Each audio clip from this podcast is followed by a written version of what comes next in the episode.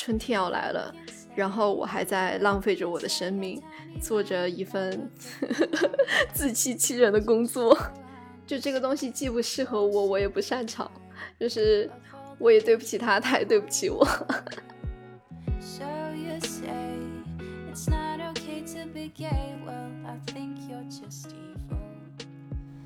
今天又是没出息的一天，欢迎收听没出息指北。大家好，我是鸭子。大家好，我是图图。那今天我们邀请到一位我和鸭子的老朋友文心，然后作为我们的嘉宾。然后我们先请文心来做一个自我介绍吧。呃，Hello，大家好，我是文心，我是和鸭子和图图是同一届进产腾讯的产培。然后，呃，我在腾讯待了一年半之后，就去 B 站待了不到半年，然后 就今年过年，就是过年刚刚结束，我就裸辞，然后一直到现在都是。裸辞的一个状态，然后是在画画，呃，然后卖画为生，啊，所以就是类似于在做画家这样的职业吗？呃，对，不敢妄称是画家，但是 理解上来是这样子的。啊，那我觉得就文心应该是我们产培然后转行的几个人中，然后目前做的职业，我感觉是最有意思的。对，当然我的工作也很有意思啦。嗯，没错。对哎，那我先想呃问一下，就文心能不能给我们介绍一下，就你现在作为一个这样自由创作者，你每天的工作日常是什么样的？是和生活会特别紧密的结合在一起吗？对，我觉得就是，嗯，就是生活吧，没有，嗯，把画画和生活区分成两件事情。啊，对，那就是日常的话，就是可能。早上起床，呃，比较早，就是老年人的作息嘛，嗯，十点半睡觉，然后早上可能七点钟起床，然后我就会在，嗯，楼下去溜达溜达，因为一个是我们就是附近我在就是在上海住，然后住的是武康路这一节，然后就环境早上也挺好的，就是没有没有什么游客。呃，然后也有就是研究表明，如果早上在你起来的三十分钟内，你的这个眼睛接受到自然光线，两到十分钟就可以非常有效的帮助你睡眠。所以我就每天早上起来会先去溜达一圈儿，嗯，然后就回来，呃，就回来干一下，就自己想到什么有想做的事情就去做那件事情，有可能就是画画，有可能就是看书什么的，对。然后中午做饭，然后下午接着做一点自己想做的事情，呃，然后去溜达溜达，就可能去溜达远一点的地方吧，嗯，骑着骑个自行车什么的，嗯，然后到了可能五五六点的时候就去健身房，呃，然后就那个健身房是有有餐的，就在晚上 就在晚餐也在健身房解决了，然后就呃。回到家就开始 chill，看看电视剧啊，看电影什么的。嗯，那就是感觉非常健康，然后一个很舒适的作息。对，就没有什么压力。那哎，我我比较好奇的是说，那在整个这样的状态里面，呃，就是可能跟。我自己预想，或者说可能跟很多听到这里的朋友，可能他的构想会有点差异。比如说，呃，可能我们脑海中的一个自由职业者，或者说一个呃个体经营者，他的日程是不是会把自己每天的要工作的日程排得很满？呃，就是，或或者，但我刚刚其实听文心整个讲下来，我会我会觉得你的整个生活还是非常的悠闲的。那那你会不会有一种就是你自己现在的状态可能和工作的状态的节奏已经差的很大，就是会有这种焦虑吗？或者说会有这种想法吗？对我首先没有那么忙的原因，是因为也没有那么那么多人找我画画，所以就是呃，如果有定制的话，就是我也会跟他跟对方说，就是可能要一个月的时间，因为我确实就是急的话也画不好，我得花很长时间去构思，然后画画也不能急嘛。嗯，本来就是要有求，要有耐心，然后又要就是慢慢画嘛，不能急，所以我也不会把自己弄得很紧。然后焦虑这回事情的话，我觉得就是会有吧，因为呃，你做自由职业的话，肯定是比较难，就是像打工的时候有一个持续稳定的收入嘛。那呃，就其实是一个要一直面对的长久的过程，嗯。那你现在已经做好要长久面对这种状态的心理准备了吗？会的吧，我觉得就是是挺难的，但是一定会一直是有这个焦虑，因为嗯是难以避免嘛。但是我觉得对于我来说，有一个很大的帮助就是我的老公，然后还有我周围的可能比较亲近的几个朋友，他们其实都是 freelancer。然后，所以就是有他们在我前面铺路，可能我们虽然做的东西是完全不一样的，但是他们也是走过同样的心路历程。然后就是和他们聊的时候，就可以给我很多帮助和启示。了解。所以，所以是什么？就是推动了你做出了这个成为 freelancer 的决策？就比如我刚刚可能听到你说你的。呃，你的老公或者你的朋友，可能他们更多是给了你一些信息，但这些其实都是来自于外部的刺激嘛。那我相信，就是一个人可能他做出一个呃不那么主流的选择的时候，可能包括当时之前呃图图和我我们裸辞的时候，呃，可能在包括到文心你你做出这个选择的时候，可能除了有外部的支撑之外，应该还有一些来自于你内心的，或者说某一个瞬间去最终支持你真的做出了这一步。就那一个瞬间是什么？就它有可能是你之前的环境的一些问题啊，或者是什么？对，对，是的，是的。我想补充一个，就是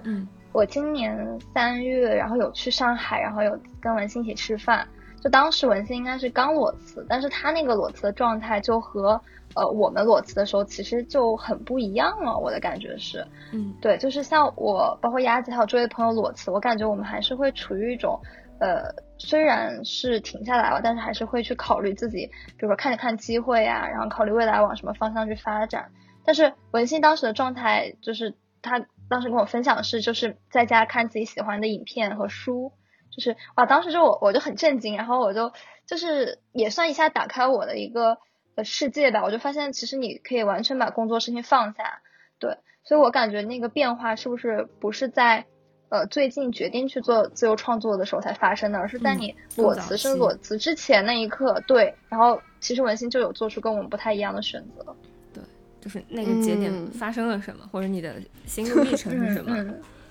就就裸辞这件事情来说，其实我是没有什么计划的，就是可能呃，通常通常大家裸辞是会，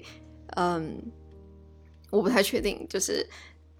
但是，尤其是如果你有一个像我现在是画画，可能大家会有一个逐渐切换的过程嘛。但是我其实当时裸辞的时候，我是就是纯裸，也没有也没有想到我会要去画画。呃，然后具体的节点是，呃，我春节假期要就是开工前的几天，我和呃那时候的男朋友，现在的老公，我们去呃扬州玩。然后在那个瘦西湖的时候，就就是那天那个天气特别的好，然后就是阳光照着大地，我就感觉嗯春天要来了。然后我还在浪费着我的生命，做着一份 自欺欺人的工作，然后我就感觉受好扎心，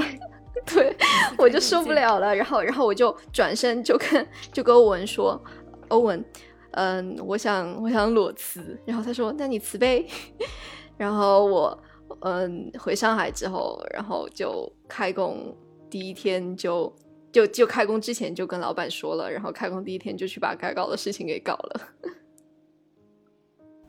就是这就是一个想法，对，感受到了大自然的召唤，就是那种对对对，但但肯定是。肯定是一个就是有有有积累的过程，因为我在 B 站的时候比较不开心，就是我的直接的那个 team，呃，就是挺挺挺不友好的，就是像那种那个高中霸凌的感觉，然后我当时就一直忍着，呃，然后就到了那个点，对，嗯，对，然后我觉得可能就是要补充一些。呃，文心之前的故事，比如说，其实，比如说像我裸辞后，我也没有办法成为一个画家嘛。然后就说，首先，呃，有门槛。对，就我了解文，对文心之前应该就学的有学过，就是艺术类的专业，是吗？呃，画画是，就是我我不是画画那个科班出身的，嗯，是我是从小是学画画，就是像兴趣班这样子嘛，就从可能五六岁就是每周就去学，一直学到。初中、高中的样子，然后高中有想过去，嗯，考美院。就是我当时是一直知道我要出国留学，但是也没有想过就是以就是要当艺术生。但是因为我高中喜欢的那个男生，他说他要考清华，然后我的成绩就是还可以，但是是考不了清华的那种。我想，但是我可以考清华美院呀，所以我就去。上了那个就是艺术生的联考的那些培训，对，然后这个就是我的画画这方面的，就是受到的培训这一方面，嗯，然后我上学上大学就是本科念的是哲学，然后研究生念的是呃人机交互设计，就是呃和我后面进鹅厂就比较相关嘛，就是做嗯。产品经理，对，所以就是画画不是。嗯，特别专业，但是是有一定的基础。嗯，哦，那我我觉得还挺惊讶的，就是其实还是我觉得你小时候更多是类似于当做兴趣在培养的一个过程，就是不是作为当年就是一个专业去或者职业去做培养。对，是的，是的，就是完，其实就完全没有想过，嗯，就是成为一个职业，因为可能就是和大部分。非艺术生就是就是成绩比较好的小孩来说，可能大家都是就是为就是要考好学校，然后念就是非艺术类的 专业这样子。哎，所以进鹅厂当时对你来说反而是一个比较自然的选择。嗯，是的，是的，因为就是嗯，我在念研究生的时候，我是在西雅图念的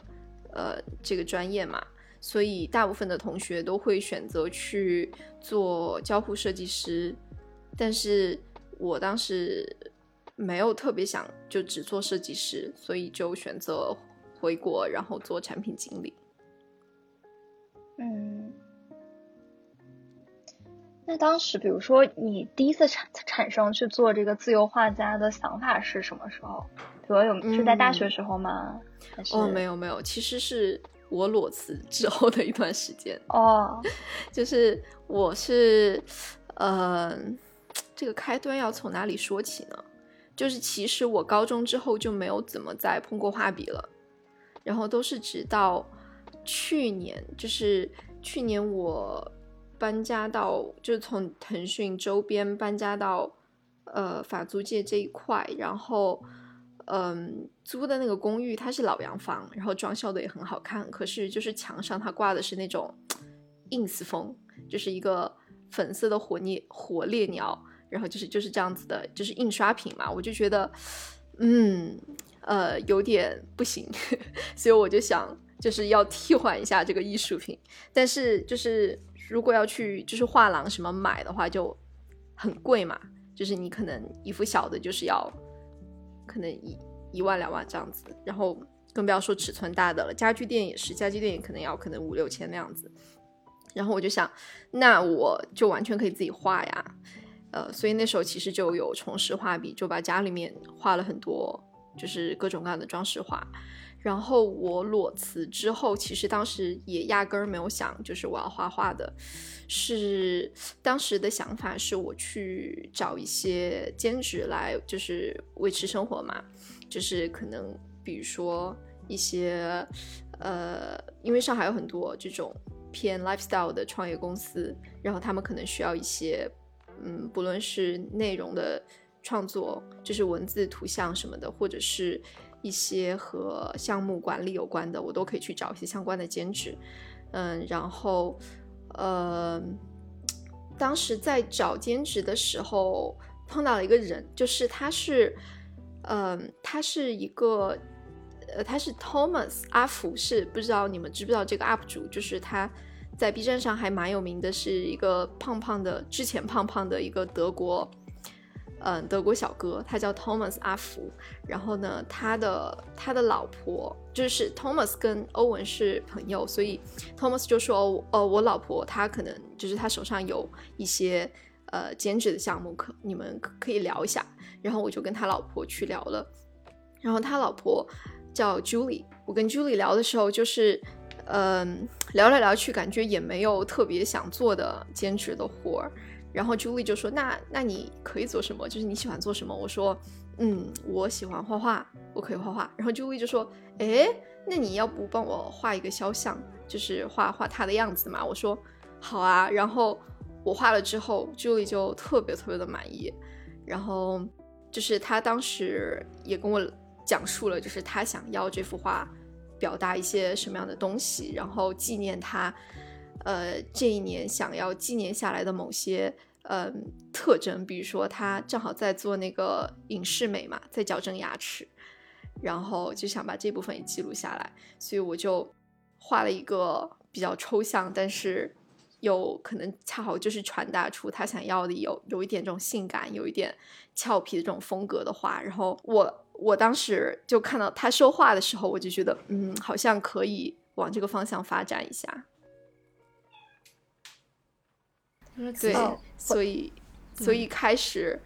这幅画开始，我给你们看一下这幅画。对，可以把这里这幅画到时候就是发给我们。呃，就是他他他说他喜欢，他喜欢就是看星星嘛，然后会开着车专门去山里，专门去山里去看看星星。所以啊，其实这幅画就不是一个非常典型的肖像画，因为可能，呃，就是你你想的是一个完整的人脸，但是，呃，这幅画就是把他的就是面面部特征什么也也给记录下来，然后还有他的想表达的元素，所以，嗯，他当时也给了我很多鼓励，就觉得是你你是有这个，首先一个是画画的技术，再一个就是你对于，呃。风格对于，呃，这种视觉传达的理解是和，呃，一般人是不一样的，所以，呃，我觉得这自己也是可以往这方面去发展。对我曾经有把文心的画发到我们美术系的社群里，然后大家，呃，有一个反馈我记得非常清晰，就是大家会觉得非常有生命力，就是你的这种配色，就我我也能感受到，就感觉是。非常有力量感，然后整个就是像你描述的，你像裸辞那天感受到那种大自然的力量和温暖吧。对，觉得个人个人风格是很明显的。对，就是有很强的感受，还有表达的能力，就是通过图像去把它表达出来。对我刚才其实，在听的时候会觉得是，就是可能还是跟我前面。一开始理解的会有一点差异，可能一开始我我会理解说，哦，可能文心是笃定了自己，或者说确定了自己可以往一个比如说画家的方向发展，或者说一个独立的这种艺术设计师、设计师的方向发展，然后他决定了裸辞。因为其实这种心态下的裸辞，他的呃可能心理难度是没有那么高的，因为他知道自己下一步要做什么。但其实呃可能刚刚听下来，文心是另外一种情况，就是其实你在裸辞的时候。我们可以说它是一个相对更加感性的决定，对吗？就其实你那时候并没有去考虑说我接下来一定会去做什么，而是说我在那个节点，我我已经不能忍受我之前的工作了，可以可以这么说，对，是的，对。我刚才其实有想问一点，就是，嗯，文心，你去比如说定制一个肖像，或者说其他的一些定制画的时候，你一般会去了解哪些问题，然后才能去画这样的一幅画呢？就是有哪些点是你会比较关注的？嗯，第一个首先是，嗯，风格，就是，呃，我是有自己的风格，就是是就是在视觉元素上是有一定自己的风格，然后，但是我是非常愿意去按照，嗯，对方想要的风格，还有一些元素去融合的，因为就是这个是。为他所做的一幅定制嘛，然后再一个就是，嗯，一些特别的元素，就比如说像刚才 Julie 她的呃牙套，还有他的星空。但是其实，嗯，很多时候对方是没有非常明确的要求的，就是他可能只是说，我就想要一幅肖像，然后那我就要更主动的去深挖一些，嗯，要么就是请他多给我一些他的照片，然后因为最近是。近期是朋友来定制比较多嘛，所以然后我我又特别喜欢摄影，所以其实我是有很多他们的照片，然后我就会，嗯，从这些照片汲取灵感，然后，嗯，去找到每个人他们不同的性格特点对应的风格。嗯，明白。我刚才听到朱莉的那个故事，我我其实感觉特别感动，就是就是包牙子说的那一点，就是其实。并不是说准备好了，然后才去呃辞职，然后筹划好我要去进入这个职业，就是它更像是我最近听到一个新的说法，就是当你把自我打开的时候，然后宇宙就会给你你想要的和你需要的一切东西。对，嗯，就我能在这个过程中感受到就很强的那种就爱和感动吧。嗯嗯嗯，我我其实我整个听下会觉得文心是特别有艺术家灵魂的。一个很有生命力的存在，所以我可能我接他这问题会有一点有点奇怪，但我特别好奇，就是你之前在不管是在鹅厂或者说在 B 站做产品或者相关的一些事情的时候，你会不会有一种很强的违和感？就是觉得啊，我自己人怎么在这个地方？就是觉得好像你你的工作它必须要牺牲一部分自己的灵魂。是的呀，所以。所以我感觉就是，嗯，就这个东西既不适合我，我也不擅长，就是我也对不起他，他也对不起我。我记得还在产培的时候，有一次大家会在背后就聊天，然后就说觉得文心就是应该去做设计师啊，就是做这种呃图像或创意类的这样的职业，就是不知道为什么就觉得其实鹅厂根本就不适合你，然后他也可能也不配你对。没有没有，是我不配鹅厂，我们都不配，我们都不是鹅厂要的优质产品经理模型，我们都不符合那个模型。嗯，挺好的。嗯，之前我给一个在我实习，我之前在一个德国的设计 design agency，嗯，实习过一个暑假，然后，嗯，我给当时的一个同事画了一个，就是。抽不是定制的，就是一个抽象的装饰画嘛。然后，呃，我把画给他拿过去的时候，然后他就说：“哎，我感觉就是你做这个就很很适合，就感觉是很很自然的一件事情。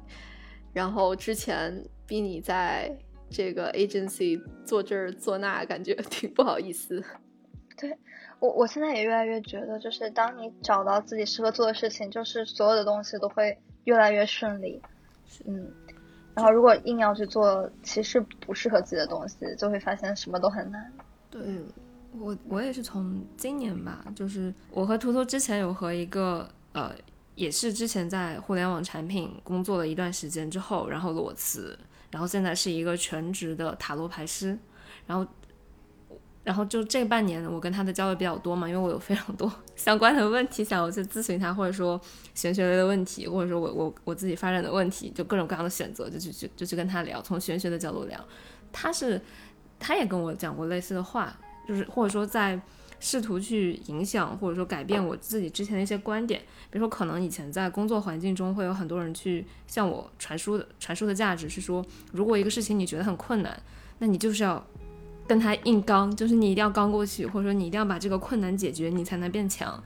呃，这我这个我觉得可能他某些程度上是对的，但是我今年就是开始去接接纳另外一种观点，就说如果你做的事情是真正属于你自己的那个事情，其实它本身不应该那么的难，甚至你可能会觉得你比其他人做这个事情要快很多，或者说可能它不存在比较，就是你自己跟自己比，自己跟做其他事情相比，你会发现你做一些事情就是特别的顺利。然后，然后你会发现说，哎，这件事情可能在别人眼中是比较难的，但好像对自己来讲，它就没有那么难。那就说明，你就找到了这个事儿，就这个是它可以是你坚持下去的一个方向。就这个其实给了我很大的启发吧。对，嗯嗯，有道理。对我我也是，我我非常认同鸭子说的这个，因为嗯，就是其实我裸辞之后，就是有在想，嗯，那自己要做什么，然后我就回顾 我的过去的十二二十五六年，然后就想我有做什么事情是我做的比别人都好的，然后这件事情就是和艺术相关的，就是画画或者是 new media 相关的。呃，这种创意性，然后和呃，你要 hands on 一些结合起来的东西，嗯，所以呃，就很认同鸭子刚才说的这一点。是，好，然后我还我想和文心聊一聊，就是说，呃，之前在互联网行业其实也做过有一年，将近两年的时间，对吧？嗯。嗯，然后你觉得这段经历现在回想起来有哪些是让你觉得比较难忘的，或者说对你现在的生活产生影响比较大的？嗯，比较难忘的，我觉得总的来说就是让我知道我完全不适合。这这它的意义可能更多是帮你排除排除排除一个错误选项。对 对对对。不过，就是对于了解这个社会，还有认识，嗯，认识很多朋友来说，我觉得是一件非常好的事情。嗯，那种不适合，就是给你具体的感觉或事事情是什么样子？因为可能，比如我们现在有些听众也在这个行业，就是有的时候会隐隐的觉得，哎，我是不是不合适？但是可能就是没有一个答案，所以也想了解一下当时你是什么样的一种感受。哦，如果只是隐隐的不合适，那可能还是合适的。就是我是 时时刻刻 都觉得不合适，就是呃那时候可能就是觉得嗯使不上力吧。就是你要你要去做产品经理，是你可能需要很多特，就是要很多要做到很多东西。然后我是要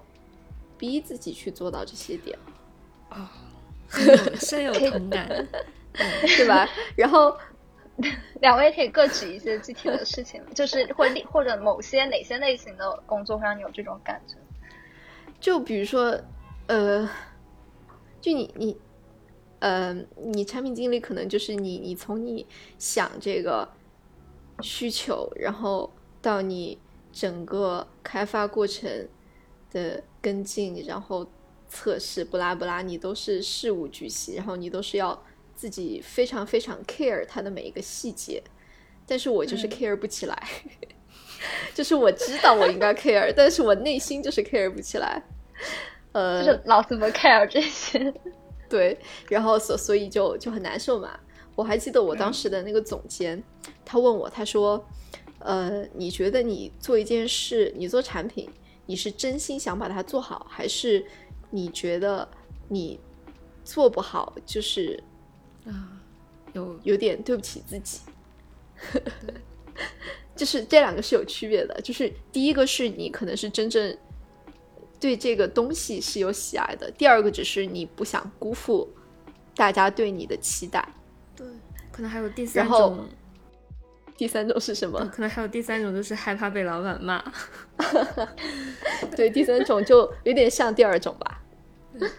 对，然后我很明显就是属于第二种嘛。嗯，然后嗯呃，后面我就发现，如果我逼自己去做这些呃做这些一定要做到的话，我其实就做的不如其他人好。然后对。也也很费力，也不好。就是刚才文心讲到说，就是可能对大多数在做产品工作人来讲习以为常的，或者说真的自己发自内心要去关注的一些细节，可能真的要我们当时在那种状况下，真的要逼自己一把才能做到，而且可能往往做的结果或者说最终出来的效果不一定有别人更好。就我我当时其实会有很类似的想法，是我发现我自己集中不了注意力在产品的工作上，就就甚至有一段时间我会怀疑自己是不是有类似于有有一些呃跟情绪和神经相关的那种病症，叫什么注意力分散。就我当时想，我是不是已经有那种状况了？因为我当时就是觉得自己在一整个工作日，除了是要呃开会的时间，就是有一些我不得不去跟别人沟通的情况下，我可能会去提前准备一些东西。其他的时间段，我觉得我自己没有办法集中在我要写的文档上面，就这个感觉是非常恐怖的。嗯，对，就是那种那种感觉会让我觉得这份工作可能我自己即使不管是出于职业素养也好，或者说出于这种害怕被骂的压力也好，逼迫自己去做，可能时间一长，我自己也会先崩掉。对，当时确实是有一点出现这种崩的迹象了。我觉得 OK，那我得先停下来。对，嗯，对，是的，对，然后。就是裸辞之后，你就有对比，就就是起码对于我自己来说，我就觉得我现在的生活是真实的。对我，我当时对比最强烈的时候是，我是后来怎么意识到说，可能不是我真的有那种症状，而是仅仅是因为我内心已经非常排斥现在的工作内容了。因为当时就是在今年上半年的时候，其实一边在工作，当时也一边在跟图图还有大宝贝儿，我们一边已经在做播客了。你就会发现，其实同一时间。同样两种类型的事情，或者同样两件事情，我的状态其实是出现了比较大的反差的。然后那个时候可能会，哦，自己会有个更清晰的结论。对，对，所以可能这里我自己得出的一个小 tips 吧，就是如果有听众听到这里的话，就是你如果之前也有。可能对自己到底擅长什么、不擅长什么，或者想做什么、不想做什么、适合做什么、不适合做什么，有一些困惑的话，我觉得一个很重要的事情是你真的要多去尝试。就只要你还有时间，就只要工作没有把你的所有的时间都占满，你还有业余的时间，你都可以去把你想试的事东西都先去做一做。可能当你在行动的过程中，你自己就会有结论了，而不是说，呃，一定要有一个什么样的前辈去告诉你一个正确的选择。对。就是对每个人来说，正正确选择都完全不一样。是，是的，是的。哦，嗯。我觉得我们这期就特别契合没出息的主题，就是 这才是真正的没出息。之前有些还是有出息的，就是三个前腾讯产培生来讲自己有多么不适合做产品经理。对，所以所以其实接下来就会有一个问题，就那当时你们是怎么面进去的呢？或者你们当时为什么要面呢？就我觉得这个其实也也可以拿来讲一讲，就是两两年前后或者两三，因为我们是一八年面试嘛，三年三年前后到底发生了什么？嗯，为什么要面？呃，不想做，只做交互设计师嘛。然后在美国，如果嗯毕业直接去做产品经理的话，就是不太可能。嗯，一般就是他会要求有呃有一些工作经验。然后，所以我当时有看到腾讯的这个项目，我觉得挺好，就试一下。然后怎么面进去的，我也不知道。可能可能就是聊的聊的好吧，要问面试官。对，我当时是对产品有一种盲目的热情，然后呃盲目之后就觉得要进腾讯嘛，觉得腾讯是产品经理的黄埔军校啊，然后那个时候也会去呃问自己说我真的适合做这个职业吗？然后我就给自己定了一个测试，就说假如我能拿到产腾讯产品经理的呃 offer。对吧？那这些面试官都这么有经验，他们看人这么准，对吧？如果他们愿意给我 offer，说明我肯定很适合当产品经理。对，没想到我还拿到产培的 offer，我就觉得，嗯，我肯定是特别适合当产品经理。对，但是后来看来好像也不是很准。对我，我当时的思路跟图图有点接近，就是那个时候我的视角里面其实没有太多的选择。就那时，因为我我以前一直是学城市规划这个专业的嘛，然后我学了大概八年，所以我的视角里面其实工作就是要么就是去做，呃设就是那种规划设计，规划，哎叫叫什么来着？哎我我居然已经把那个岗位名字忘了，就要么就是去做规划师，对，去乙方设计院做规划师，要么就是有的可能会去考体制里面去各各种去各种各样对口的那种局嘛，那然后还有的就是近一点的转行可能会去往地产方向转。然后远一点的可能就会考虑金融和互联网，所以其实那时候我视角里面就可能我能选的就这些。然后金融对我来讲，我觉得压力更大，呃，而且我自己之前也试过金融的一些 PTA 的实习，会发现我的努力程度可能还配不上这个行业，就还配不上这个岗位。我，嗯，对，就我觉得我的努力程度没有办法让我自己进入金融行业，就在那个节点，那可能接下来剩下来的，而且那时候我很早就决定自己要转行了，所以那时候剩下来我能选的只有地产和互联网，然后这两个行业其实都是属于要，呃，就在校招的时候，其实他都会非常看你的实习经历，或者说你过往的实践有没有非常对口的，如果有的话，可能你的优势会比其他人相对大一些。所以其实，呃，在我研究生阶段，我有时间去实习的时候，我也只能去选一个。然后反正就一些机缘巧合的原因吧，就是有有去，呃，我一开始有去全民 K 歌，就也是腾讯，就是也是腾讯音乐旗下的一个产品。然后我当时就想，哎呀，我既然已经能在这里实习了，就能拿到这实习 offer，我当思维跟图都很像，所以我一定非常适合这条路，不然我怎么能这样就就就可能相对比较。比我想象的可能更轻松的就拿到了这个 offer，反正就是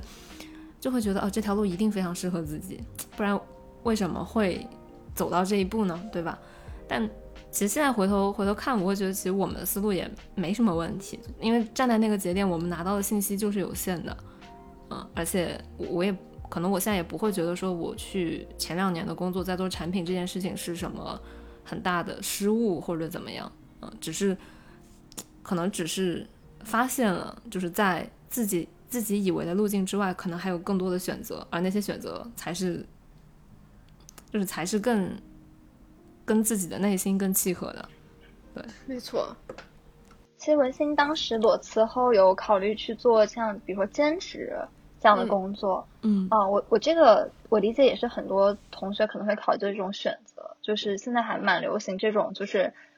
就是它有点像那种。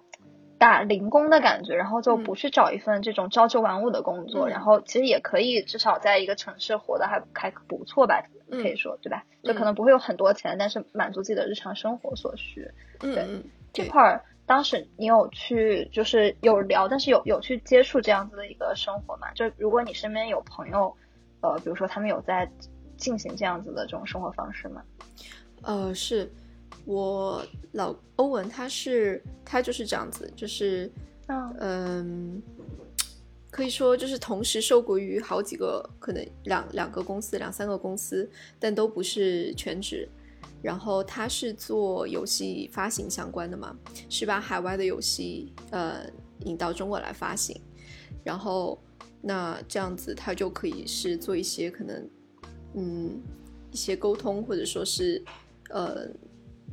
帮他们做一些 consulting 的活，然后这些都是可以，就是 project by project 这样子去做。然后，嗯，其他的另外一个朋友是我的大学的学姐，嗯，她之前是在呃当下频道是做导演，呃，后面她辞职之后就是会接一些，呃。剪辑和导演相关的活，然后他也是一个 DJ，所以会嗯做一些 DJ 的工作。嗯，这个工作模式我觉得还蛮接近我理想态中的那种生活方式的。对，但是我不知道，比如说他对人的一些基础能力会有些，呃，或者说什么类型的背景的更容易找到这种类似的项目呢？嗯。我自己没有找到，所以，嗯，我只能 大概的说一下，就是我觉得首先是，呃，要么是你这种技术型的，就是比如说你是，呃，画画这种插画，或者是，呃，做一些像室内设计啊，所以你可以直接在网上，或者是通过你之前的人脉去接一些活。嗯，但是像产品经理这种非技术型的，就是，嗯，我觉得要接，嗯，兼职的话，可能稍微有那么一点难。就是，所以我之前有提到说，我去找一些可能和，嗯，这个项目，就是，对对对，就是可能，呃，不论是在这个广告方或是在品牌方，他们有一些项目，或者是一些创业公司，他可能。嗯，不是特别需要一个，嗯，全职的产品经理，一些可能 side project，他就就可以找一个，嗯，兼职的产品经理来做。嗯，再一个就是，嗯，像我刚刚提到比较好找兼职的一个是技术型，再一个就是那种资源型吧，就像，呃，欧文他就是属于这种，嗯，你手上有客户资源，那你呃这些人认识了就是就认识了嘛。那你如果自己出来做，他们还是你的呃可以可以联系，可以把项目做下去的资源。嗯，对，嗯，技术型和资源型。就刚才其实我觉得文心提到一个很关键的一些点，就是如果大家真的对兼职嗯感兴趣的话，可以去找一些创业团队的机会，因为创业团队尤其是初期嘛，那其实对他们来讲人力成本其实也是很高的，就有一些事情，呃，对他们来讲是应该要做，但是当前又不是最急的，所以他们没有办法把自己的全人力。投在这个方向上面，或者说他可能没有办法专门去招一个全职的人去做这个事情，这样可能性价比很低。但是这个事情，比如如果有人去做，可能会更好。比如说我举个例子，比如我最近可能有在接触一些创业团队，那他们在做的是。就他们有需要去做一些跟内容和品牌搭建相关的事情，那这个事情可能对他们当前来讲不是最重要的，因为对他们初期来说，可能最关键的还是产品的搭建，还是他们怎么去运营，怎么去做一些冷启动的事情。但是品牌可能是他们长线或者内容这条线是他们长线要去抓的，所以在这个节点，他们就会考虑说去做，去找一些对他们的呃在做的这个方向的产品或者说这个调性感兴趣，并且又有一定的内容建设能力的人来去做兼职。我觉得这个其实是一个思路，因为我觉得虽然就是可能产品就 PM 就我们说互联网的产品去找兼职确实是比较难，因为我觉得这种岗位的性质是你需要频繁的和团队中的各种角色打交道，它不太可能是用兼职完成的。但是我觉得很多做产品的人他其实是有各种各样的技能的，就不管是前面呃文献有提到，不管你是去做项目管理，或者说你可能有一些。你工作之外，你个人的技能，比如说可能你特别擅长写文字，那你可以就去做一些就是写手，呃，或者是去做撰稿人。然后如果你特别，呃，有一些自己独特的渠道和资源，我觉得这种是最爽的。这这种其实它也不是一个劳动密集型，对吧？就你的兼职其实也不用很累，对，是的。对，我最近，然后另外一些是，呃，现在行业里应该已经有一些专门在做 freelancer 的。机构或者在做一些这样的平台，对，但这里可能我们就不说，我们就不说具体的名字了。就之前我们我们群里面有一个叫呃 Free Lab，这个我可能会剪掉。哎，这个其实我觉得剪不剪也都还好。对，就是我知道有一个自由平台，呃，有一个专门提供给自由职业者的社群，他们叫 Free Lab，然后他们其实几个创始人应该也是几个三十岁前后的小姐姐。对，所以就如果大家真的对自由职业感兴趣的话，可以一方面从自己身边的一些。呃，创业团队去找机会，另一个就是可以去关注一下网上有没有一些这样的社群论坛，啊，就其实现在应该还是有挺多的人在去做这方面的资源整合的事情。嗯，是的，是的，尤其是如果你的是技术型的话，像你是摄影啊，或者说是研发，对对对，可以写代码的这种。就包括像我现在，因为在创业公司，然后我们公司确实会用大量的这样的兼职的同学，就是他可能本身也很资深，但是我们用不起，然后我们就用他的这个兼职的时间来帮我们做一些项目。对，对，就这种机会其实好像比我们想象的要多一些。嗯，其实文心，你还有你的老公现在在这个领域就是有一些实践嘛，就是。我们可能比如说在还没有踏出这一步之前，大家会关注一些比较现实的问题，比如说你的这个呃收入啊，以及你未来后续的一些这种职业的预期。就比如说你们对于职业会去进行自由职业，它会需要进行职业规划吗？啊，以及说呃你们的收入，比如它大概的这样的一个呃稳定性啊，这些方面会不会有比较大的挑战？嗯嗯，就可能你算是一个呃怎么讲？呃，今年新进入这样的一个领域，但是像呃，你老你你的老公应该已经是有更多经验了嘛？对，所以也想听一下你们的分享。嗯嗯嗯，职业规划，我觉得就是我可能和其他稍微有点不一样，因为是嗯画画的嘛，可能和你去做呃偏就是和整个。业界打交道的是不一样的 track，嗯，所以对于我自己来说，我的规划其实就是，呃，一步一个脚印慢慢来吧。因为，嗯，我虽然是有一些画画的基础，但是可能，呃，在很多不同的风格或者是不同的表现技法上，是有很多可以继续学习的。然后，嗯，我就隐隐感觉我自己是可以在画画这件事情上做到一些，嗯，创新的东西出来。所以对我来说，这个就是我的规划，就是朝着那个心中大概有感觉的地方走。嗯，然后，呃，对于赚钱这件事情来说，嗯。我在裸辞的时候，可能更多的考虑是我的存款可以让我玩多久，然后后面可能是考虑的是，呃，我的这个收入能不能覆盖我的支出，然后以及将来如果要有小孩什么什么的，我的收入能不能随之增加这样子。呃。所以，比如说，你会去定一个收入目标吗？比如说，今年下半年可能会给自己一个预期。嗯，嗯，我现在的目标很简单，就是 cover 我的，呃，每个月的开就好。对对对，然后之后就再看吧，因为我觉得，嗯，其实这方面我是一直心里面会多多少少有一点担心，但是，嗯。我觉得，嗯，后面就意识到，就是光担心没有没有任何用处，所以不如不要担心。嗯，其其实包括我们之前接触到像塔罗师，包括很多心理咨询师，他们也有有点类似这样子的职业，就是呃自由职业者嘛。但我感觉很多呃这种职业有个好处是，它其实是随着你做的越久，你的这个。呃，收入能力的提升是比较稳健的，对，嗯，就它不会因为你的，比如说体力的衰退而影响，而更多的是，比如你做的越久，你受到的认可，你的影响力，嗯，然后其实会有一个相对指数级的一个提升，嗯嗯，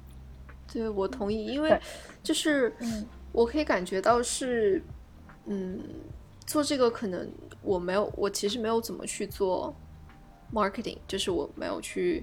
在小红书或者是对对对，然后其实就是朋友买了，然后朋友再推荐过来，然后或者说是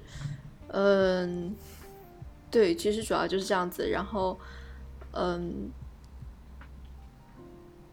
嗯，是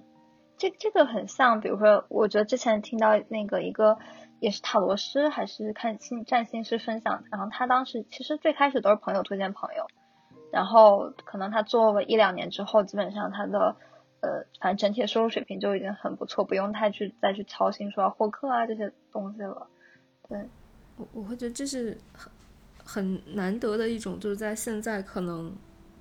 大家更多会去考虑的是一些效率的，或者说，或者说直接点，就现在现在其实。网网络的声音还是很浮躁的，就是嗯嗯，可能去说啊，我要去做一个东西的宣传的时候，可能会一下就想到说啊，我有非常多的平台，我要怎么去做？包括之前可能在我们播客做早的更早期，就是当时我们内部，呃，诶，也就两三个人吧，当时我们有讨论过说是不是要在什么平台做些什么，呃，但我现在其实反而是听完文心去讲的，包括刚才图图有讲到之前我们去聊，就是有一个呃。现在在做全职的这个塔罗师，嗯，其实还是那句话，就我觉得还是要去做时间的朋友。就当你觉得这件事情对你来讲是一件正确的事情，而且你相信它的长期价值的时候，先去坚持下去。这个可能是比很多呃所谓的外部的策略可能会是更重要的。就这可能也是现在我们去思考说做。内容的时候，呃，当然可能接下来我我自己还是会想去试一试，比如在短视频平台去做一些别的内容，那可能它不一定是呃做没出息或者什么，但我还是会觉得说，像我们现在在做播客这个事情，它可能对我来讲就是一个这种事儿吧。就这里我想分享一本我前段时间看的一本书，叫《反脆弱》，然后那本书的全名应该是叫《反脆弱：从不确定性中获益》。对这本书，有人说它是一本讲投资的书。对这个我我不知道，因为我没有全看完。但是我当时印象最深刻的是，当时作者在中间某某一个章节再去讲什么是一个，就如果我们把个人作为一个系统，就是什么是一个让自己的系统的稳定性，或者说让系统的这种呃复原力更高的一种工作选择的工作方式，或者说一种工作选择，其实并不是大家想象中的说去做一份稳定的工作，而是或者这么说吧。我们想象中那种稳定的工作，就是你在一个固定的地方，可能拿可能可能拿着固定的收入，或者说是有一个明确的增长曲线的，呃，可预期的收入的这种工作方式，或者朝九晚五这样的工作方式，它其实反而是对个人的系统的，呃，对不确定性的抵抗力，相反是损伤更大的。就相应的就是。我直接读作者那段话吧，因为他这是一个英文翻译过来，他的文字非常的绕。对，他是这么说的话，他是这么说的：职业也是可以分阶段的，先做非常安全的工作，随后去从事投机性较强的工作。因为，因为这里就这一章节，他提到的是一个杠铃策略。就是说，一个人的他的不管是他的投资选择，或者说他个人的职业发展选择，其实都可以去遵从这样的杠铃策略。就是你可以在一个时间段里面非常的忙碌，但是在下一个时间段里，你可以非常的悠闲。就是其实这种极端忙碌和极端悠闲的状态不停的交替，可能是对一个人的这种抵抗力，或者对一个人系统的这种稳定性的锻炼是更强的。就它能让你有更强的这种面对不确定性和抗风险的能力。相反，如果你的工作一直就是它不是一个杠铃，而是一个相对稳定的，一直在一个稳定的阶段。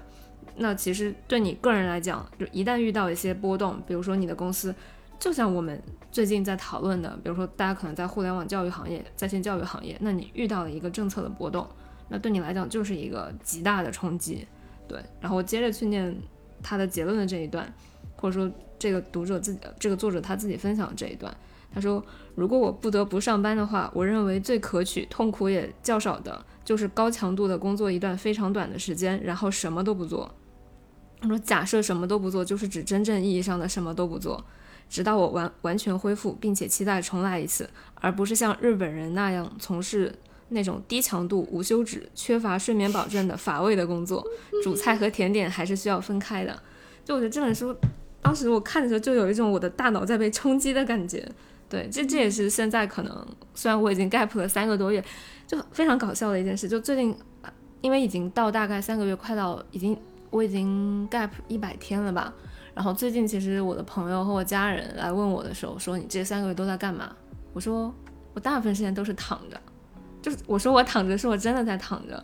就是可能和很多人说他想躺平一段时间，但是你真的给他一两个月休息，他可能还是会想把它充满，或者说。赶紧回到那种不要休息的状态，但我这段时间真的就是躺着，因为我当时看了之前看过这本书之后，我一直脑海中就有这个印象，就是 没有关系。我觉得我现在躺着，并不会像想象中那样说会去影响自己未来工作的状态。对，其实真正会影响你工作状态的，可能跟你之前躺了多久没有关系，而是你面对工作，你的你对他的心态到底是不是一个能让你保持平静的状态？对，嗯，可能是最近也有一些新的。想法吧，所以再说回来，就我觉得文心其实刚刚去讲到自己未来的这些规划的时候，就我内心有一种，也是一种感动吧，或者说可能没有到感动那么强烈的情绪，就是会有一种欣慰，但是欣慰这个词有点怪，对，就是它有点像是长者对后后辈的讲那种说法，但确实有这种感觉，就是因为身边有太多，或者说可能在我们之前。所处的那种行业环境里面，可能大家真的太焦虑了。就有时候我在没出息的社群里面，经常会感觉非常的分裂，因为我觉得这个群它的出息的含量还是太高了。对，或者说大家焦虑的那种状态，还是会对我有一些哎，其实我我觉得有道理的，就是一般可能会焦虑的人会去听。没出息之辈，就是不焦虑的人，就就就是他的兴趣就转换了。像我之前可能就会听，就是我每天会听很久的博客，就上班的时候也是。我之前就会听什么，就是和科技啊、和商业啊，然后和嗯，就是聊聊，就是你们聊的东西相相相关的。然后我现在就完全不听这些了，就是听一些纯文化文化类的博客。啊，对，是的。嗯，但我觉得也也符合我们的初心吧，就是可能这些人他确实是需要去听点我们的内容，就因为他焦虑时才需要听啊。是。如果他真的不焦虑了，其实可能我们的呃目的，就我们最后想要东西达到了，对对对，就是大家都不用焦虑了，是的，挺好的事情。对，这个特这个点特别好，就不需要我们了，就大家都可以坦然的接纳自己。等大家都裸辞一遍，就不再需要我们了。就不内卷了，可能兼职市场有内卷，害怕。就是如果从比较理性的分析去讲，我我也觉得个体经济可能会，呃，是一个更明智的选择。就是当我们作为个体去工作的时候，其实你只要努力一天，然后这个资本都会积累在你自己身上。对吧？但是我们在公司，特别是越大的公司，越有很强烈感觉。就是，比如说你这三个月干得很棒，但是这三个月的工作可能就是一个短短的交接文档就可以全部交出去，然后他就和你一点关系都不会再有了。嗯，对，就是你再努力，你再努力一点，你的老板就可以开上豪车，住上豪宅了。是的，是的，就是这种努力是无法积累的。你就是我今年干的特别棒，我就是五星员工，但是第二年你还是得继续付出同样的努力才有可能。就是他就是给别真的是为他人就是打工吧，嗯，要做积累自己的资源，我我自己现在是会有这样的，没有想好。想法，对，这我觉得其实可能真的是要走一步看一步，对。对，是。真的也只能这样，对。对，我发现我现在语言体系都发生变化了，就之前别人问我说，哎，你为什么要选择这个东西，我就会给他讲说。我的我的判断逻辑是什么？讲道理嘛，一二三。然后现在我更多会说，哎，我想去做这个事情，因为我觉得这个事情对我有一种本能的吸引。嗯嗯，就是我现在特别能感受到一些事情，它就是天然吸引我，然后我就要去了解，就想去看，就就很没有道理。嗯，就比如像自由职业这个东西，你说这个东西是我想真正想的东西吗？我不知道，但是我确实在不同地方听到这个东西，我都会很感兴趣，就是会去做一点的积累吧，就类似这样子。是。所以就是更多，嗯，让生命就是充满一些流动性吧，就是不再去做太强的规划。嗯，对我我也非常这点非常戳中我。就我自己现在可能对未来，因因为我们最近这段时间是正在看，就正在做那个，就是有一本书叫斯坦福大学的人生设计课，然后里面有在做一些。就是相对面向未来的奥德赛计划和原型设计嘛，那我们现在可能都在这个做奥德赛，就做今年这个节点去往未来五年看的奥德赛计划，就它其实就是一个非常去强调设计思维的。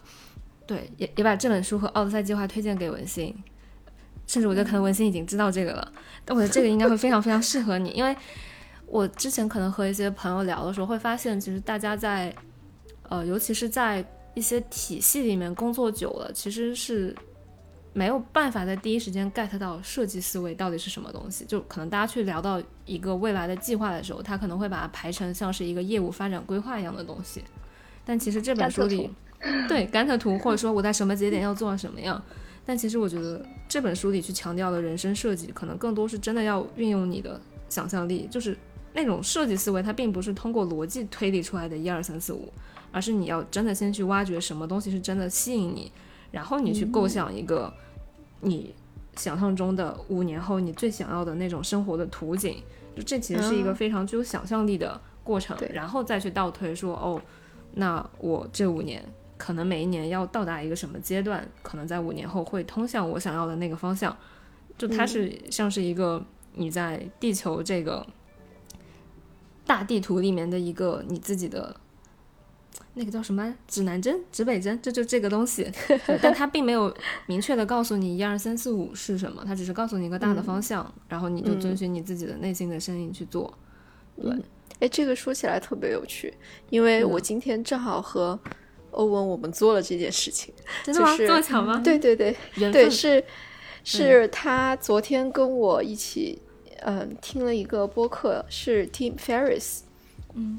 然后他邀请了一个嘉宾，讲的是就是 couple financing，就是讲就是夫妻两个人的财务的一些东西。然后中间就讲到说，嗯，他就是他这个这个这个播客本身是说他邀请的这个嘉宾是帮助呃夫妻之间认识到一些可能他们的金钱观上上面的东西。然后同时他提到了一些点，就是呃就很触动，就是就是鸭子刚才说的，就是你去畅想未来的时候，可能不是以一个非常理性的东西去想我要我要达到什么这个那个，而是你内心真正让你感觉到满足的呃。物质上的东西是什么？就比如说，我就是想要，嗯，到每个地方旅行的时候就要去吃米其林三星。那好，你你你就把这个放在你们接下来的五年，呃，五五年这个 bucket list 里面，然后你们再一起来计划说，那我们要怎么样去达到这个？是的，是的，这也有点像。前面图图说的，就相当于你先向宇宙发射一个信号，就是一个要活生生的、活生生的真实的信号，而不是向他发送一个你的 KPI。对，宇宙也没法帮你。嗯，有道理。是的，所以就感觉这个人生就也很玄学，有的时候。对，我自己现在往未来想，就是。有点接我自己的理想状态，就有点接近于像自由职业和那种个体创业。就是其实我也不太知道自由职业和创业之间的分隔在哪儿，因为在我理解中，如果自由职业做到可能需要不止一个人的时候，它就是一个创业的过程了，对吧？但可能我想要就是那种状态，就是有一个这个之前我我和图图也聊过，就是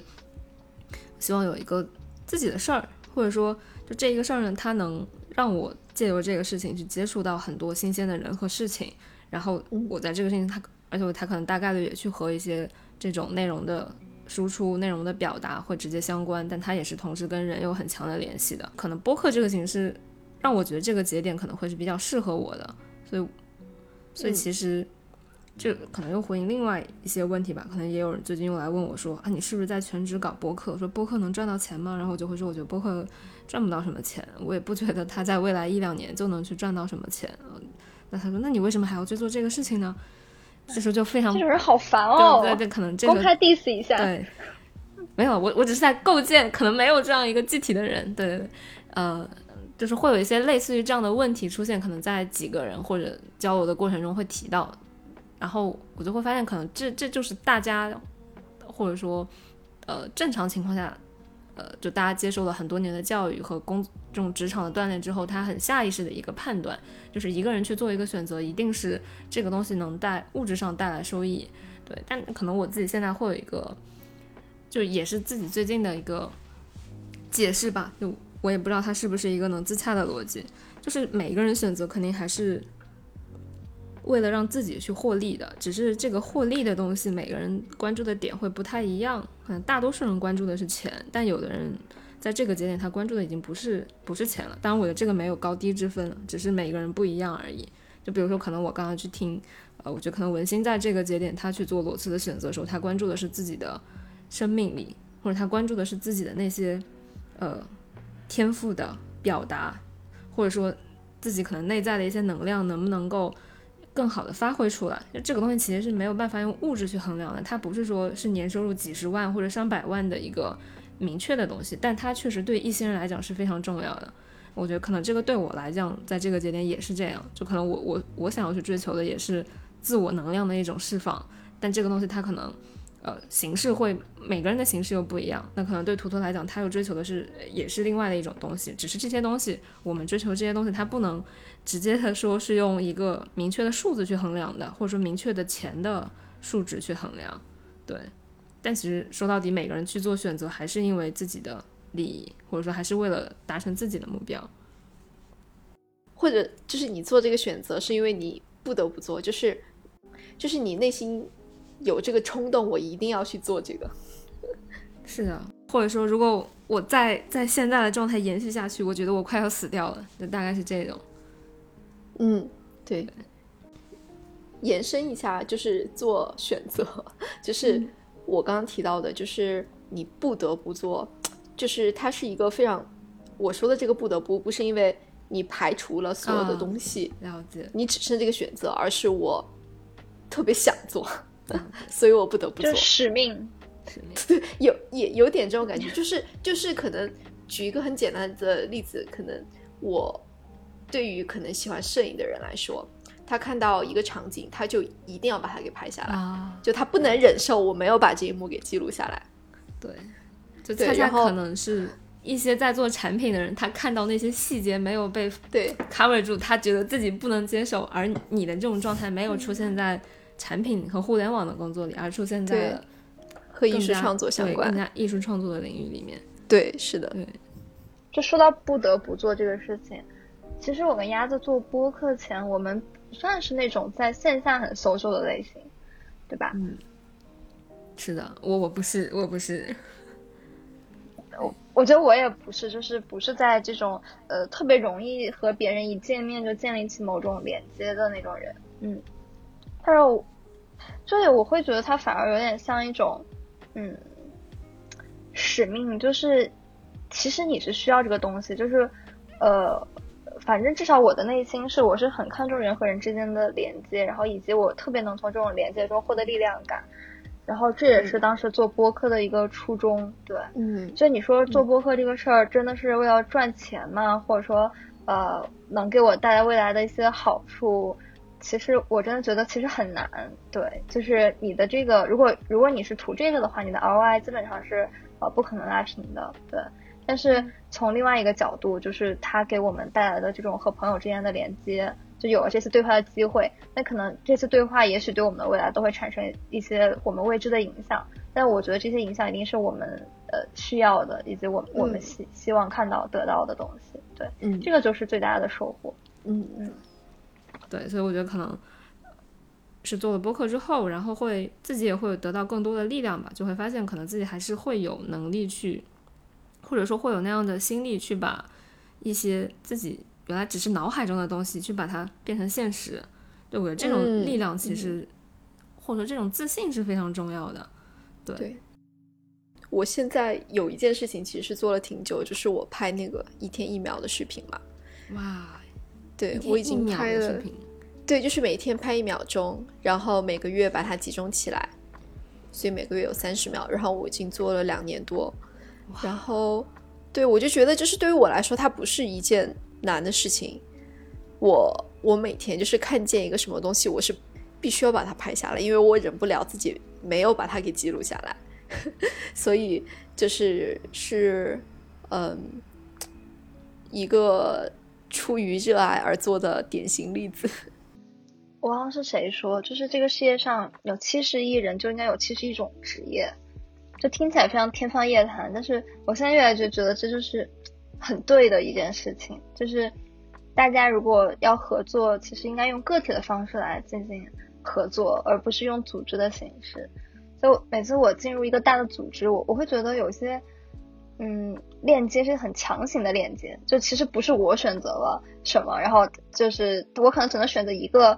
呃老板，但是剩下的周围的所有的这些，比如说我上级的上级，然后以及同事，他其实都属于一种强行链接，对。但如果我们是以个体的身份去工作的话，我们可以自由的选择，对吧？我要去给谁画画，然后我要去和哪个团队合作，那这种带有主动性的链接，就在我看来会美好很多，嗯。对，你说到“美好”这个词是的，而且这种主动性的链接，它的美好就是有时候是源于，嗯，你在做这个事情的时候发生的一些你意想不到的事情，然后它是美好的。嗯，就比如说，嗯，我有一次是在多抓鱼去摆摊嘛，多抓鱼有有有一个，好像至今只。举行过一次他的跳蚤市场，然后我就被选中去那里摆摊。当时只摆了两天，然后我就，嗯，这个活动就结束了。过了几天，多抓鱼的呃员工就联系我，他说你加一下这个人的微信，他想买你的画，但是就是他再来的时候已经收摊了。嗯，然后我就加了这个人的微信，就跟他聊。他说是，嗯，他那天是和一个女生一起来。呃，溜达，然后就那个女生就很喜欢一幅我的画，但是可能是那个女生当时嫌贵，应该还是学生，然后嗯，他就没有买。但是这个男生呢，又看得出来他很喜欢，所以他就后面就自己来单独来找我说，就是想买下来给他当生日礼物。然后我当时听了，我就觉得就是很美好，很感动。嗯，这种我我就会，哎，我也不知道。我最近其实就会去看一下关于冥想的一些播客和内容嘛。嗯。对，然后他就会告诉你说，呃，就是你你只要打开自己，然后那些美好的东西都是在你想象不到的地方出现的，就不要去计划，就是每一步你要去做什么，得到什么。嗯，你计划的就大部分不会来。但是 你如果就是哦，把心打开，那些可能比那些更好的东西会慢慢找上。是的，然后我觉得可能对于嗯，对于这个冥想或者是类似的这种精神力的嗯相关的不是这么信任的呃同学来说，你可以从呃另外一方面来嗯想就是。呃，我老公他是冥想有很多很多年了嘛，然后可能说你要说一定发生了什么 amazing 的改变，可能说没有，但是，嗯，我觉得这些这么多年对他来说的一个，嗯，很明显的结果就是他是形成了非常非常稳定的一种性格，就是不会。大喜大悲，然后也不会特别生气，嗯，总体来说就会变得非常的乐观。然后我有问他说，就是你的这样的性格的形成是天生的，还是说因为这个冥想带来的？就是他说，就是他并没有感觉到有什么样的改变，就是可能天生是有一部分，但是因为有你这样的练习。嗯，就自然而然就在慢慢就变成这样了，也不能说有一个什么节点。所以，如果嗯，对想寻求就是更稳定的内心的 同学，可以。对，我觉得我觉得冥想特别好，就是呃，当可能我也没有办法从科学的角度去论证这个，但在我自己最焦虑的一些时间段。我可能都会强迫自己，就是可能每天去做个十分钟或者十五分钟的练习，也包括可能最近去和一些在在做这方面的创业的人去聊的时候，我会感觉到他们的，因为他们呃都是基本上在去坚持做这些练习，就个人在做这些练习，也包括在带着身边的朋友，或者说未来可能他们消费者都在做这方面的一些事情，我会感觉至少。他们的 情绪都比较稳定，这个是真的。就你会你会觉得，长期在做这个事情的这种练习的人，他说出他的话或他身上的气场其实是不太一样的。但这个东西，它确实不是一个很功利，或者说一个可以很明确被数据指标量化的一个东西。对，但我觉得这也是一个非常和时间做朋友的事儿。对，这里我可以呃推荐另外一本书，也是之前我我和图图前面有都有提到的那个做。最近他应该在做个人修行，然后也在做塔罗师的那个小姐姐推荐的一本书，叫《新世界》。这本书应该在微信读书上也有。就这本书，它其实是一个应该是做冥想和这个方向的一个呃海外的教授他去写的这样一本书。然后他这本书里面其实也有一个很很有意思的一个故事，就是他在参加一场他们那个行业里面的一个大会的时候，当时就有一个学员去问他说，呃。就问他说，呃，什么什么教授，我是不是需要去花很多钱去参加那些大师的项目、大师的修行的项目才可以怎么样？然后当时这个作者就讲了一句话，他说，只要你能够坚持每天做一定时间的，而且这时间可能也不用很长，就你每天只要坚持做十五分钟的冥想训练，或者就是去关注哦，他说还不是冥想训练，他说的是你只要能够每天坚持做一段时间去观察你自己的呼吸，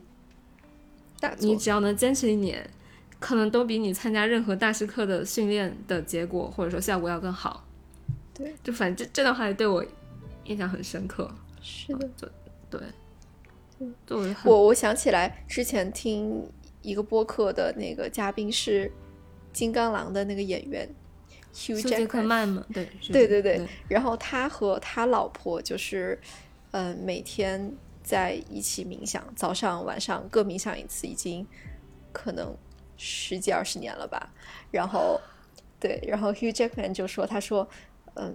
就是你没有冥想的时候，或者是你冥想的，就是没有没没没没没有修行好的时候，你感觉，嗯，自己就是一杯非常浑浊的水。然后，当你经过长久的呃打坐或者是冥想的练习之后，你就能完全感觉到自己是一杯非常清澈的水。对，所以也推荐大家去看这本书《新世界》。我们接下来可以聊聊，可以聊聊感情。对，因为文心最近其实有一个很好的消息，当然刚才也已经透题了。对，就是文心其实最近有结婚了，是。哎，是上个月吗？好像没有多久。对，我们是六月份领的证。哇，就是可以给我们简单介绍一下你和老公的这个爱情的经历吗？好呀，我们就是弯道超车，就发展的特别的快。嗯，从我们认识到我们确定关系，可能就两个月不到三个月，然后又过了三个月就搬到一起住。呃。然后六个月之后，我们俩就结婚了。哇，所以你们在一起了不到一年时间吗？就一年多一点，对。哇，这好，这很厉害。好像是不是能结婚的人都是很快的？我发现。哇，呃，你们好有我觉得，我正在看朋友圈的照片。对，就是我还在想要用文心和欧文的这个照片当我们的那个这期封面。觉得特别特别有夫妻相，真的。对，我就哎，图图刚才说的那个，就是能结婚的人可能都会结得很快。我觉得怎么说呢？不一定，就是看看时机，看 timing。因为我我感觉我们现在大部分年轻人其实就是嗯，就是交往，然后可能交往个五六年、七八年也不会结婚。嗯嗯。然后我我之前觉得我和他之间就是属于这种情况。可能就会，可能到什么三十多还是男女朋友的关系，但是，呃，命运，命运就是来，就是发生的时候，你就，呃，当时是，呃，他有这个签证的问题，他是呃马来西亚人嘛，马来西亚的华裔，然后，嗯，要在中国，嗯。工作的话，你必须要办工作签证嘛。然后，因为他是其实是自由职业，所以他之前的签证是，嗯，通过一个朋友的公司帮他去挂靠了一下这样的感觉。然后今年，呃，移民局呃不是。出出入境出入境，他在给这个工工签的时候就管的特别特别的严，就是他每家公司都会去查，所以像他之前的这种情况，应该是，嗯，要继续续签他的工签的话是不太可能的，所以他就有去换一个嗯新的公司，但是在换这个新的公司的过程中就，嗯。出了一些状况，就被他的中介给坑了，就是没有发现他的护照要到期了，等等等等一系列问题。然后最后到最后的，嗯，情况就是他要么必须得出境，要么就呃就没办法继续，就是用工作签证。就得结婚。对，要就是没有没办法用工作签证的身份待在国内。然后当时我就感觉是，这就是疫情这么麻烦，就是你出境了，可能你要再进国内，其实是。非常难的，对于就是非中国籍来说。然后当时是我和他在去那个出入境给他办一个叫人道主义签证，就是这这这个签证是不要求你有呃什么工作签证的背景，就是你只是可能因为一些原因你想继续在中国多待三十天来办理你相关的工作签证或者是什么什么签证等等。然后在申请这个签证的时候。嗯，当时的当时要去申请这个人道主义签证，是为了给他做新的工签，但是其实我们都知道几率非常非常的渺茫。然后，所以我们在去这个路上，我就说：“我说，要不我们结婚吧？”嗯，然后他就震惊了几秒钟，然后嗯，也有点沉默。然后他说：“你让我想想。”然后我们就上地铁了。嗯，然后到了地铁转。转线的时候，他就说：“嗯，我觉得可以。”然后我们就就接，然后然后这个 对，我就问他，我说你是什么样的心路历程？他说是，其实就是在地铁上想了一想，就是感觉了一下，就感觉嗯挺好的，没有什么不妥，就是没有什么不想结婚的感觉，所以就结吧。嗯嗯，因为我觉得可能，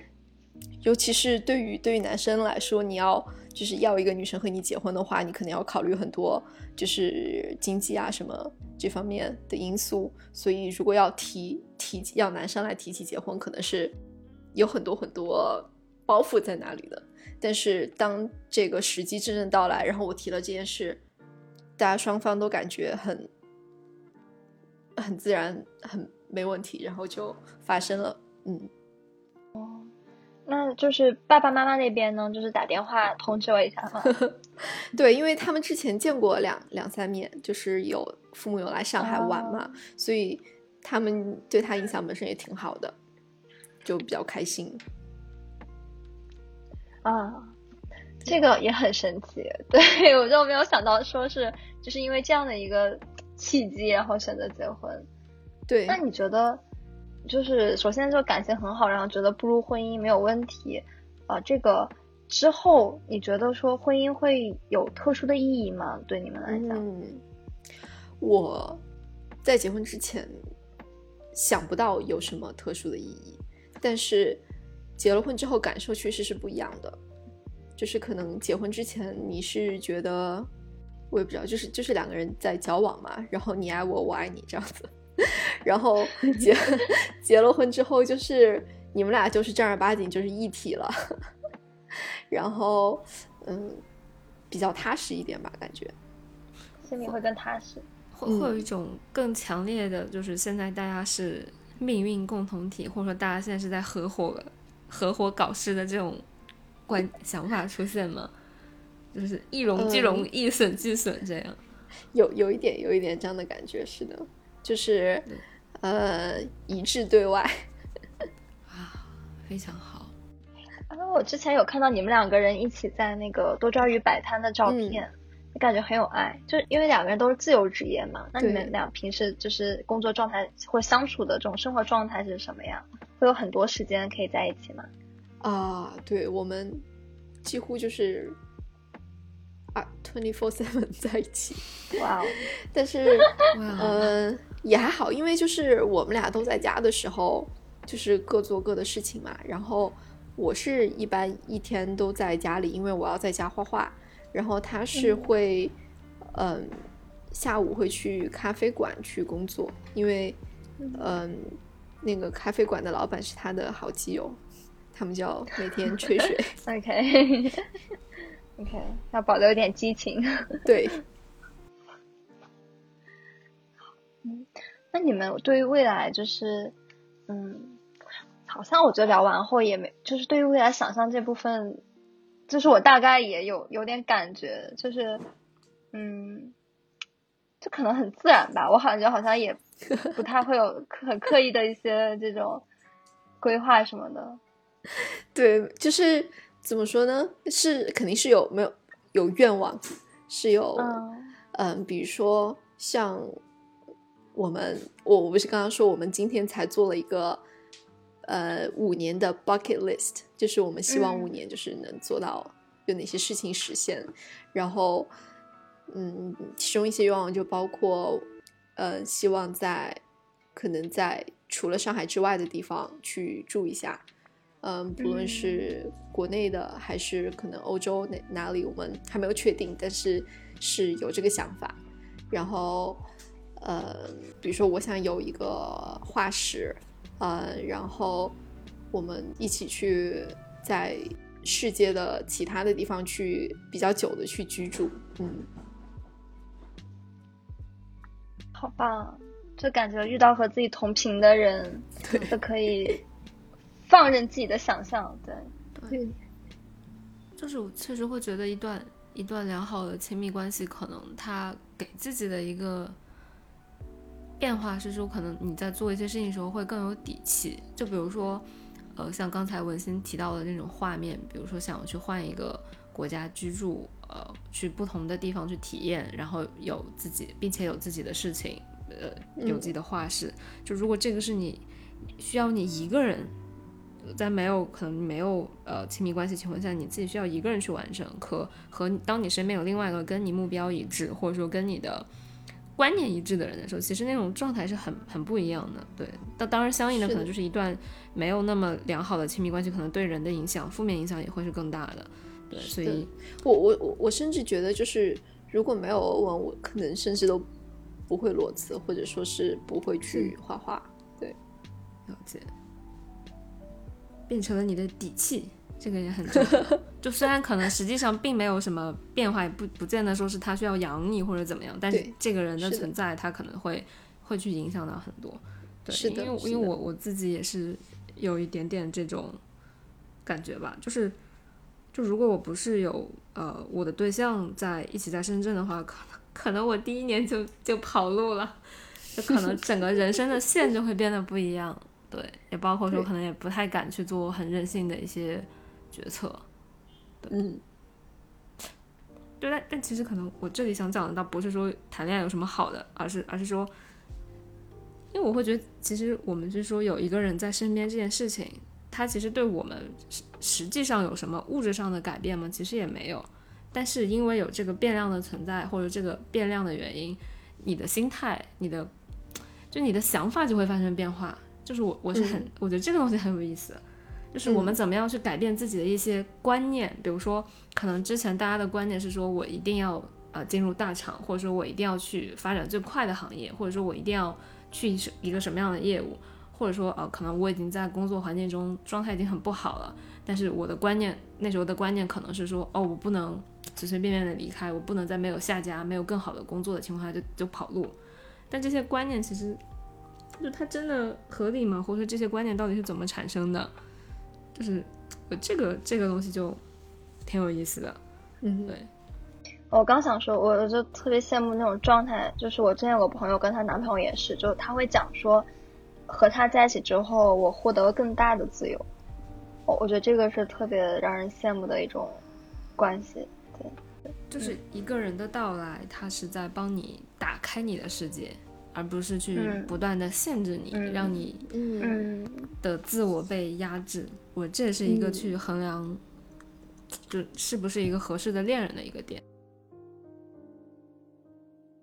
文心现在因为作为就是自由创作者，然后你平时会接哪些需求呢？刚才提到其实有装饰画，还有这种肖像定制画，呃，现在是就是这两种吗？嗯，对，嗯，主要就是这两种。装饰画其实分就是大幅和小幅嘛。大幅的话就是你可能在一面墙挂一个可能一米一米乘八十厘米，或者是上下浮动一点这样的 size 的话，就一下子能把整个空间的呃氛围给提升出来。所以呃有之前腾讯的同事或者说是现在身边的朋友，他们在搬家的时候。呃，装修房子的时候就会来找我，可能买好几幅，呃，然后根据他们想要的风格去做整个家的呃室内设计的统一的一个呈现，嗯，然后小幅的装饰，装饰画也是原创的，就每幅都不一样是吗？是，就是装饰画可能，比如说像是通常是我先画好，就是我根据自己的。呃，一些灵感先把它给画好，然后那大家看到喜欢的可以直接买走，或者说是，呃，也有朋友说我想大概想要什么样的风格，然后什么样的内容，然后我去根据他们这样子的描述去画，然后这样这样也，嗯，我是没有算做定制啦，就是也是装饰画这样子，然后要么就是像小幅的，呃，小幅的装饰画，就是有你可以摆在。书桌啊，或者是摆在床头，或者是送给朋友当做生日礼物，对。然后再一个就是肖像画，像现在我有画女生的自己的肖像，然后有嗯送给朋友结婚的夫妻的那个结婚照的肖像，然后也有猫像，还有狗像。我们可以问一下，就是比如说定制化还有非定制化大概的价格范围吗？嗯，就可以给大家做一个参考。嗯，就是呃，非定制化就是，嗯，像我说的大幅，如果是大幅的装饰化的话，就是按是按照就是大小嘛，但是通常可能就是在八百到一千一千二这样子。对，然后呃，如果是小幅的装饰画是三百四百。呃，定制的话，我通常画的画幅算是比较大，是可能六十乘六十厘米或七十乘七十厘米，是呃视觉看上去已经比较大的。然后这样子的画幅是两千块。然后如果是想画小一点的肖像也可以，然后那画幅就会根据这个价格就会根据画幅来就是往下调。嗯嗯，明白了。所以，我们如果有就是大家非常喜欢文心的风格，也可以在我们通过我们跟文心取得联系。回头我们就可以直接把文心拉到我们的这个听众群。嗯，好呀。文心可以给我们社群一个社群的福利吗？比如说九点九折之类的，这这这这只是一个想法，或者是其他的福利也可以。可以，我我之前 我之前就是我在集市，通常是呃两幅画是。是八点五折，那如果是听众群的话，嗯，一幅画也可以，八点五折，哇，很棒，OK，给力。就我刚刚也在你朋友圈去看你的画，我当时第一个感觉就是啊，我好想要一幅肖像画，对，但可能我现在的状态不是我最好的状态，就不管是从这个身形上面还是。精神状态上，我还想等我的状态 OK，或者说等我有机会自己去上，对，等我自己有机会去上海，可以见到线下见到文心的时候，可以在那个状态下面捕捉到我的灵魂，然后用你的具有灵魂的画工把它给呈现出来。对，嗯，好，那今天非常感谢文心来跟我们做这一场灵魂的分享，心灵的 SPA。嗯，